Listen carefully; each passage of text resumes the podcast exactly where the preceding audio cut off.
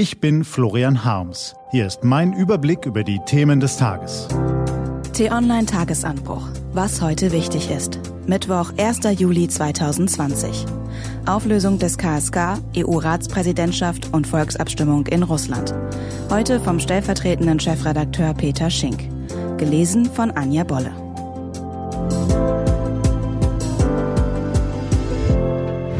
Was war? Kein Vertrauen in das KSK. Mit Vertrauen ist es scheinbar einfach. Man genießt Vertrauen oder eben nicht. Steht schon im Grundgesetz in Artikel 68. Der Bundestag kann dem Bundeskanzler auf dessen Frage hin das Vertrauen aussprechen. Angela Merkel bewies in ihren frühen Kanzlerinnenjahren, dass vollstes Vertrauen auch nicht gut sein muss. Oft schenkte sie selbiges ihren Ministern wenig später nicht mehr. Gestern sickerte durch, dass eine Ministerin ihren Untergebenen nicht mehr vertraut.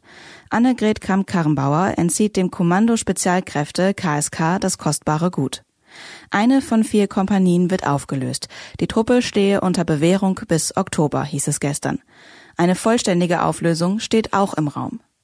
Bereits in den Wochen zuvor war durchgesickert, dass sich das KSK knapp 25 Jahre nach seiner Gründung zur braunen Ecke der Truppe entwickelt hat.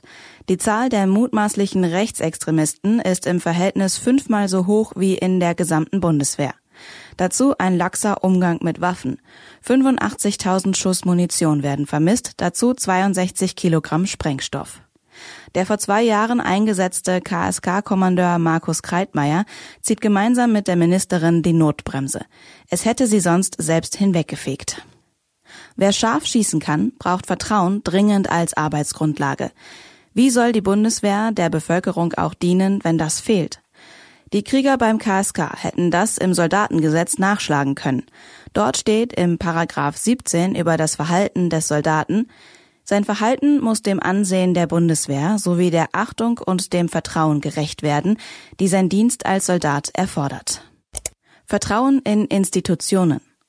Deutschland übernimmt die EU-Ratspräsidentschaft. Ab heute leiten wir die Arbeit des Rates der Europäischen Union und den Europäischen Rat. Nebenbei koordinieren wir auch die EU-Außenpolitik. Um das etwas verdaulicher zu machen, hat sich inzwischen statt Europäischer Rat schlicht der Begriff EU-Gipfel durchgesetzt. Man trifft sich mindestens einmal im Quartal zum Abstimmungstreffen aller EU-Staaten. Der Rat der Europäischen Union ist landläufig unter Ministerrat bekannt. Dort wird die EU-Gesetzgebung koordiniert. Der Rat selbst kann aber keine Gesetze in die EU einbringen. Muss man nicht verstehen, funktioniert trotzdem. Dieser Versuch einer Kurzerklärung der Ratspräsidentschaft kann nur scheitern. Die europäischen Institutionen sind kompliziert, ihr Zusammenspiel für mündige Bürger kaum zu verstehen. Und hier liegt das Problem.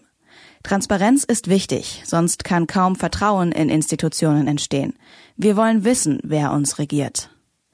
Die Aufgaben der kommenden EU-Ratspräsidentschaft sind riesig.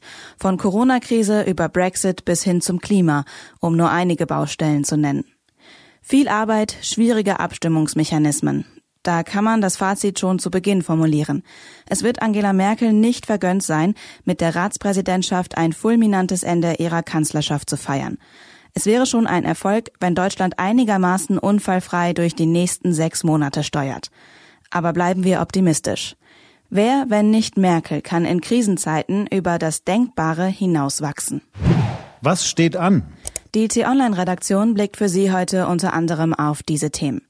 Im Interview mit t-online.de sagte Michael Roth von der SPD, der Erfolg der deutschen EU-Ratspräsidentschaft wird sich daran bemessen, ob wir neues Vertrauen zueinander finden.